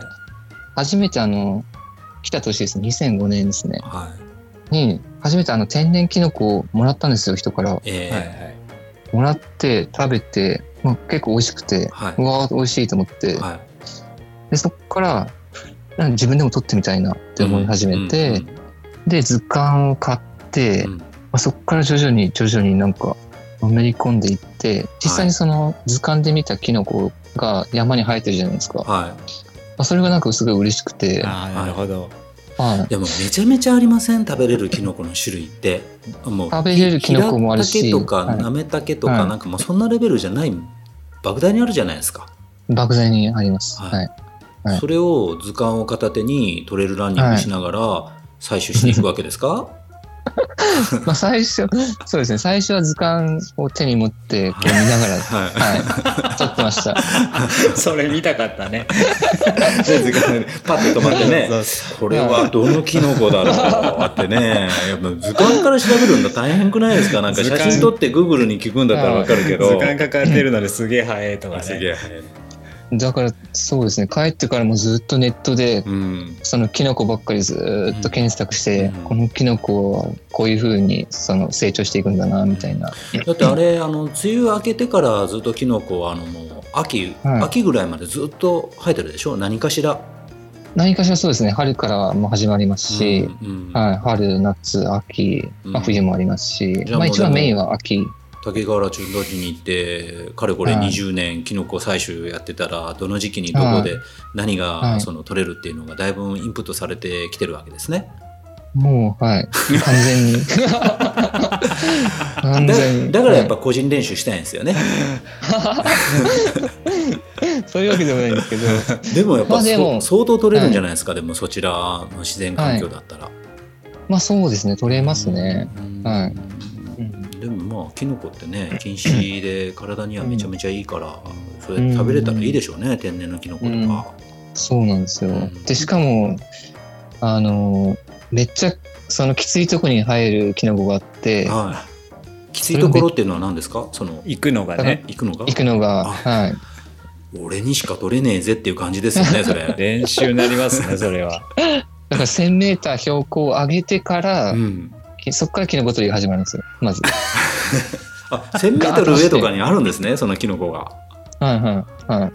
そうなんですよへだから練習としてガッとバーティカルの練習し終わった後いに、はいそこからキノコを大量に取って、はいで、そこから20キロとか担いで降りてくるんですよ。山を。あだって効率的にやってますねちょっとしたあの天然の平竹とかまあまあな値段しますからね。ああ、平竹ですねはい。美味しいですね。プロプロものならですね。うん。ああいうのごそっうんうん取れるわけでしょ？袋いっぱい。まあ、平竹はあんまりこの辺は、ああんまりないんですけどそんな何が取れるんですか？まあ多分言ってもわからないと思うんですけど、わわからないですよね。まあ、いろんな種類がありますよ、本当に。はい。なんかあの僕らは分からないですけど、ご自身で食べてそのこれが一番うまいあのナンバーワンキノコって何ですか、ナンバーワンは、コウタケっていうキノコで、うんうん。はい、香りのキノコ。うん。あでかくんですよはいはい。は売ってないですよねそんなの、い。はい。スーパーには売ってないけど、うん。まあその、まあ秋に入るんですけど、秋になるとまあ、まあネットショッピングで売ってたりとかしあますね。そうなんですね、うん。はい。それうまいうまいんですか、美味しい、僕は美味しいと思います。はい。いやまあ詳しくなったらいいんだろうなと思うけどものすごい種類があるからですね。まあそうですね。うん。そして多分九州はそこまで生えないあですもんね。そうなんですかそこまで。はい。でも大体こうその食えるキノコに似た毒キノコがあるじゃないですかあります。はい。あれは分かんないですよねあれはわかります。分かるんですか？ああいい一度も失敗したことないですか、ゲラゲラ最初の笑い出したとか頃は、そういう危ないのはないんですけど、うんキノコ始めた時は、うんその、これは食べちゃいけないというキノコ絶対あるんですよ。一本でも食べちゃ死んじゃうような。うんうんそれ以外だったらちょっとお腹壊すぐらいだから、うん。うんチャレンジしてみようっていうの結構あって、うん。そうなんですね。明らかにやべえのだけ知っとけばいい感じですか、ま、まずはですね、うんそれさえ食べなければ、うん。まあ、死ぬことはない。うんうん。はい。だから結構チャレンジしてましたね、若い時。うん。はい。あとはチャレンジと。やっぱお腹壊したんですか？お腹は3回ぐらい壊した時あります。ああでもいいですねお腹壊してもああれがやべかったんだと思ってあそうねそう強烈に覚えますねねそれはね。体験が大事ですね。大事です。じゃあまあもう、はい。キノコ取りは楽しそうですね。でもね。楽しいですよ、うん。はい。うん。うん。キノコ以外に食えるものってないんですか山はキノコ、山菜とかですかね。山菜、うんじゃあまあ、そういうのも結構豊かなんですか？その山域ってうん。うん。豊かです。山菜もあります。うんうんはいまあね富士ですからねうんうん。あの川崎さんがあの宮原さんマスターズの日本記録狙ってるんじゃないかなとかっておっしゃってましたけどああ、はいはいはいはい。そういうのは意識されてますか？3000、そうですね。まあ、まあ、日本記録、まあ、登録しなきゃいけないんですけど、んそれ実際に記録出すためには。はい。まあ、でも登録は、まあ、しないかなと今のところは思ってます。うんたただ、その日本記録っていう点で、うん。まあ、3000メーター8分28っていう40歳の記録はい。うんがあって、はい、まあ、それぐらいの記録には到達したいなという思いがありますね。今8分40ですからね、はい。うん。あと12秒。うん。はい、いけそうな気まあ、登がしますけど、録してクリアしたら、まあ、日本記録って認定されるんですけど、うんまあ、なんかいろいろ手続きもうん。面倒そうだなと。うんうんまあ、自己満足ではい。結果が出れば、まあ、それだけでも十分。ね、あのタイムが出れば、それはそれなりにちゃんとあのネットにも残るから、まあはい。認定されようがされまいがナンバーワンですよ。うん。はい。で、えー、ハセツネぐらいまでの距離なら日本のトップクラスで自分より全然速いですっていうふうにおっしゃってましたけどやっぱまあさっき、はい。えー適正の記録が自分にとってはショートだから、うん。まうん。まあ、そうは言ってももうその長いのはやらないよっていう感じですね。いやーそ、んそれから先が言ってたんですか？はい言ってました。ああ、私が思うに自分はそんな8節目ぐらいまでの距離なら日本のトップクラスですって、だと思いますって、それはちょっとわかんないですね、正う直。ん。はい。まあ、でももうん。うそこはやらない、そうですね。うん。やらないです。うん。インタビューでも変えてましたもんね、はい。もうあのうん。もうずっとこの距離にこだわるっていうかショートにこだわっていくっていうようなことでそうですすねね。まあ自分が一番、まあ適正というかう、んまあ楽しさも含めて、うんだと体に悪い悪いですもんね。うん。そうなんですよ。まあでもそう。ううんん。まあ長くこの競技を楽しむためには短い方がいいのかなっていうのも。あとはまあ体の強さっていうのも人それぞれあると思うんで、うんうんまあやっぱ中には強い人もいるじゃないですか。はい、まあそういう人はロングでも全然いいと思うんですけど、うん。まあ自分はそんな強くないっていう認識してるので、うん。はい。な。るほど。うん。そうですね。あと食事もかなりストイックだというお話は、ああ、あのですね、うん。前インタビューを受けて、まあ昼、はい。あの、納豆をメインにしてた時がずっとあって、白米と納豆3パックとリンゴ1そうです個っていう記事そうです。うんがあはいるんですけど、かなりストイックで。ですね。そうなんです。でもそれはまあ昼、昼だけです。昼う。んはい。で、夜は割と何でも食べるんですよ。うんはい。でもなんか食べる順番にすごくこだわってるっていうふうにお聞きしました。食べる順番にこだわってました。うん今はこだわりを捨てました。あそうですか。それはやっぱりあの急激に血糖値上げないとかそういう方のこだわりですか？そうですね、それ、そうですね、それと、やっぱり、その、食べた順番に、やっぱり、食べ物が吸収されていくっていうのがうん。自分の頭の中にあって、はい。まあ、吸収してもらいたいものから食べようっていうのは、やっぱありましたね。あうん割とそれは栄養素的にもこだわりを持って食事するっていう感じですか？そうですね、はい。うん。はい。まあでも具体的にどんなことどんなもの食べるんですか？キノコはさておいて、体、キノコはカリウムですからね。うんそうですね。うんはい。今はですね、前までその、あの、昼ご飯は、ご飯、納豆、リンゴうんにしてたんですけど、ここ最近、ここ1年ぐらいはう、んまあ、納豆3パックじゃなくて、うん納豆を1パックにして、うん生卵、卵かけご飯。うんうんうん、卵二個うんはい。多分納豆1パックの方がいいと思いますそうですよね。多分納豆菌はい。取りすぎ、あ、なんか、それも、はい。はい、はい。なんじゃないかって少し心配になったあそうなんですか？納豆3パック毎日はちょっと取りすぎなんじゃないか。僕もねあのよく食べてたんですけど、納豆を食べると自分は便秘になるから今食べません。へ自分にはちょっと合わないみたいですね納豆菌が。まあ、結構強い菌だからですね、確かに食べ過ぎると良くないっていうのを聞きました。うん。はい。じゃあ今は1パック、1パックにた生卵に、生卵っていうのもなんか一応強いですね。僕はすぐ下痢になります、生卵はえ？けどいいですそうなんですか？本当ですか？超弱いね、うん、弱いです。まあまあ弱いです俺 だからもうあの九州ですけど豚骨ラーメン食ったらもう絶対下痢です。あそれは年だね。あそれもあるね。それ はうん。じゃあもう今生卵。はい。2個、そうです。へうん2個。うん。納豆1、うん。お米。うん。もうずっとこれです。昼は。ーあ卵ですね。卵かけご飯。はい、そうです。卵かけご飯に納豆を混ぜるとうん美味しいよね、卵僕好き。卵は平飼いの卵かけご飯だったら俺大丈夫です。繊細。か 繊細か？平飼いだったら。平飼い。なんなんなんなんそのなんかちょっと高級な、ねうん。ちょっと平飼いだったらね大丈夫なんですよ。な なんですかセレブな体でもなんか食事はそういう感じ、夜は？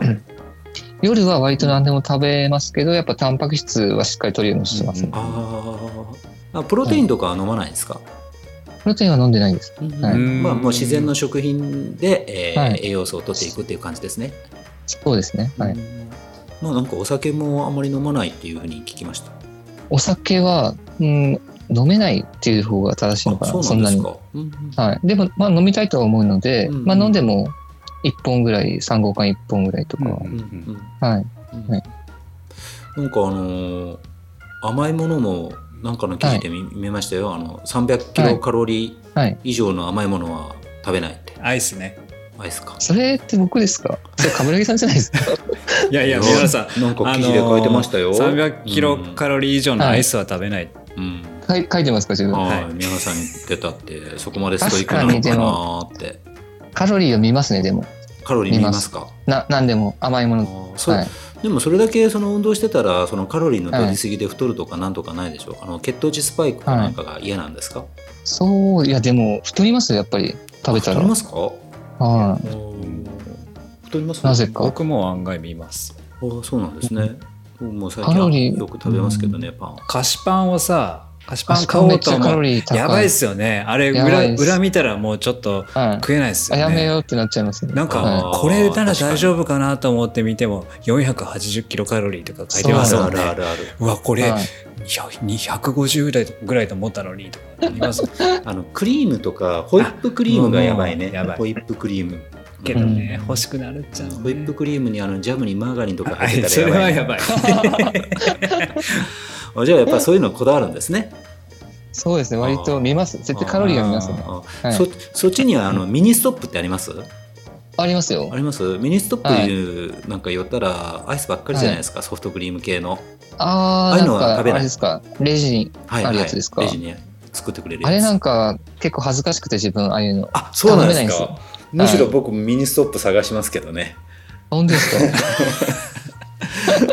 あそうなんですか まあそういうはい甘いものああいうのうんそう食べないんですね自分も食食べない食べないっていうか、うんはい。あ、でもアイスとか好きですよ。あそうですかアイス、はい。あ、えーちなみにやっぱりその今もうそちらにいて長いと思うんですけど九州に帰ってこられることってありますか？例えば転属してっていう。うんあいやまあ帰省みたいな感じですか？そのこちらにはもうあのご両親とかいらっしゃらないんですか、あ、いますね。はい。うん、帰省すここ2ることとかあります年ぐらいちょっと帰ってないですけど、まあ帰るときはありますよ。うんはい。なんかあのー牧竜荘なんかあ、マギリスを入りましたね。あの、はい長崎の牧島さんがやられてる牧竜荘はい、はい、はい。これでもコースレコード持ってるってお聞きしました？3分58秒そうですね。まだ破られてないみたいはい、です、ね。4分切ってるのはあの宮原さんだけだと、はい。はい、九州にちゃんと爪痕はいもちゃんと残してくれてるんですね、はい。これ 500m で999段の階段を上る牧竜荘、うん。はい。ね、結構きついです、あれ。きついんでしょ？でもはい皆さんガチで言ってくれたって言って言ってました牧島さん牧島さんがはい、はい、はい。そうです。あれ言ったんですきついですねガチでガチで行きました。はい。見てみたいね。いやあの宮原さんあの九州の大会に出られることとかほとんどないでしょ、はいあまり見たことないですもん出たことがないんじゃないですか？ないですね。うんうんないですね。大会として。まあね、スカイランニング系というかバーチカル系ないですもんね。はい。うん、なんか見たいなとか思って。はいはいはいはい、はいうん確かに。そうですね。九州の大会。なんか出たいですけどうね。んでもあのうん白竜荘とかどうなんですか？あの宮原さんがあの川崎さんに白竜荘を勧めて川崎さんが出たら。一番になっちゃったっていう話をお聞きしましたけど。ああ、6月の、うん6月ですよね。だ確か。うんあれ、もう終わったんでしたっけ？これからですかこれから、うんこれからじゃないですか。ね。うんあーああいああいうのはどうなんですか？階段ガーって登るのっていうのは。いや、楽しそうだなと思います。うんねはい。時期がね。うん時期がね。うんうんなかなか。うんそうですね。まあでもなんかね、機会があったら九州で走ってる姿もぜひ見たいなというふうに思いますんで。あ、はい。わ、うんかりました。何はい機会があったらぜひ。はい、機会があったら、まあこっちへ来たら、あのぜひともあの声かけしていただければ、はい飲みましょう。はいあ、ぜひお願いします。じゃあ皆さんありがとうございます。結構あはいの、はいお聞きできたので、はいこちらで編集してからお流ししたいと思います。あ、わかりました。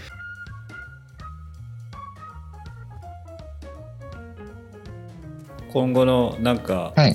目標そうですね。あの今まだあのあります今後のレースまだちょっと残っているものがあると思います。はい富士、えー登山駅伝も8そうで月6日にありますし、えーはい。静岡市市長というか、対抗駅伝ですか？あの、長崎県の県下一周駅伝みたいな感じ、イメージですねうんうんう。んイメージとしては。これでも12月2日だから8月6日のでも富士登山駅伝から12月までってはい結構はい。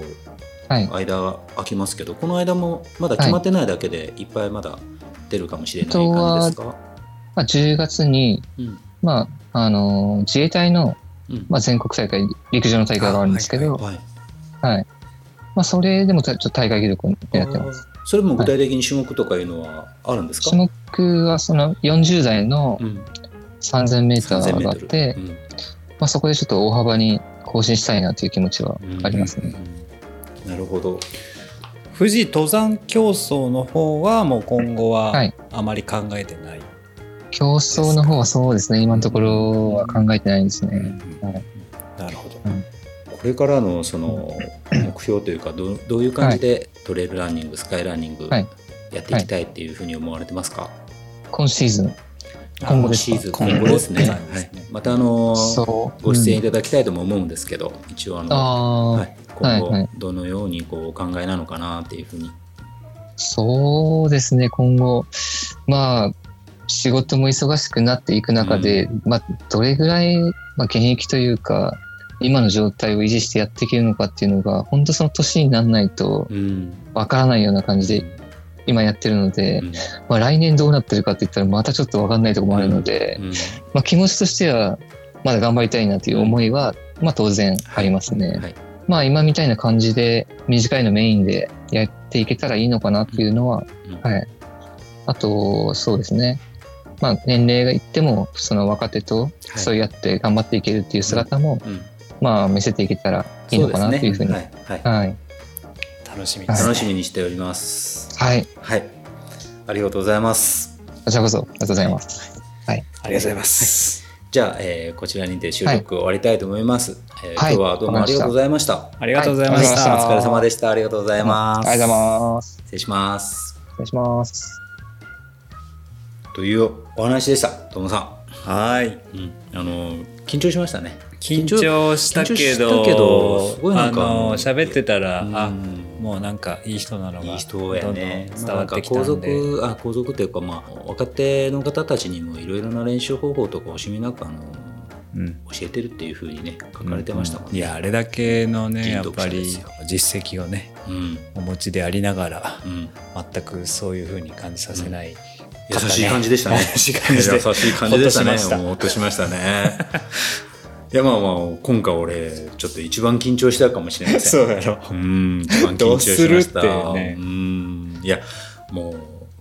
まあ、前回の若岡さんの時の話もそうなんですけど僕らのそのな、まあ、知識とかもう全くね。経験値がそのないじゃないですか、うん。だからその宮原さんのこの凄さをどう伝えられるのかなっていうかさ、うん。そううね、んそこがねめちゃめちゃ緊張しましたね本当 ね俺がなんかさその 3000m8 分40ですよって言ってもお前どんぐらいで走れるのかっていう話やからさ8分40って言ってもね俺がさすごいんやけどさいやすごいっすよ。緊張しましたけどもこの実績は物語ってますからね。そうまあそれはね本もう皆さんご存知ですから。当うん。まあ九州を代表するランナーということで、ね。うんご紹介、えーさせていただきました。うん。という、えー宮原さんの今後の、えー活躍も、えーなでね、えー楽しみに見ていきたいなと思います。はい。はい、じゃあこの辺で締めましょう。ともさん、はい。乾杯ということでね、お疲れ様でした、ねお疲れ様でした。今日も。お疲れ様です。乾杯。乾杯。